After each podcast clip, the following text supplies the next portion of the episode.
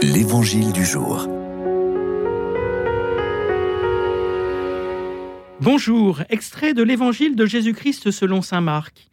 En ce temps-là, Jésus regagna en barque l'autre rive. Arrive un des chefs de synagogue nommé Jaïr.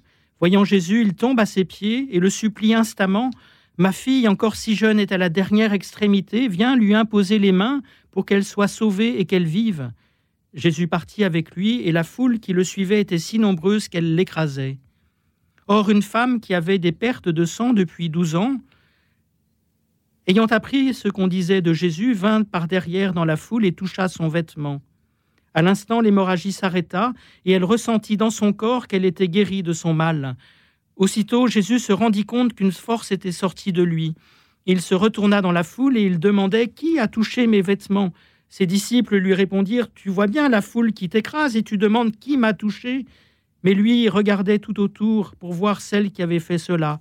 Alors la femme, saisie de crainte et toute tremblante, sachant ce qui lui était arrivé, vint se jeter à ses pieds et lui dit toute la vérité. Jésus lui dit alors Ma fille, ta foi t'a sauvée, va en paix et sois guérie de ton mal. Comme il parlait encore, des gens arrivent de la maison de Jaïr, le chef de synagogue, pour dire à celui-ci Ta fille vient de mourir, à quoi bon déranger encore le maître?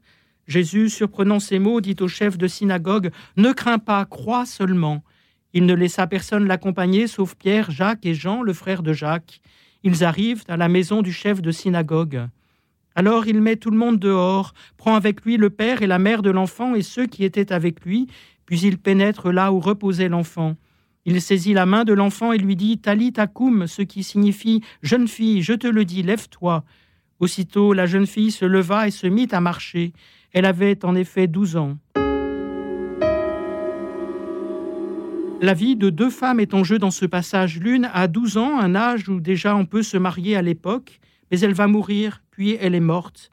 L'autre a des pertes de sang depuis douze ans, donc selon la loi de Moïse, elle est rendue impure depuis douze ans et elle vit dans un état d'exclusion.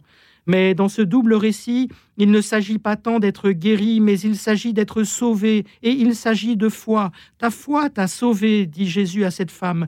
Ne crains pas, crois seulement, dit Jésus à Jaïr. Cette foi, c'est une confiance absolue en Jésus.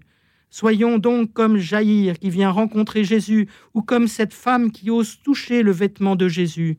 Entrons dans une démarche de confiance en Jésus, y compris dans nos désespérances. Il veut mettre sa vie, celle du règne de Dieu, dans les situations où ne nous voyons pas d'issue, y compris celle de la mort, car il est le Dieu des vivants.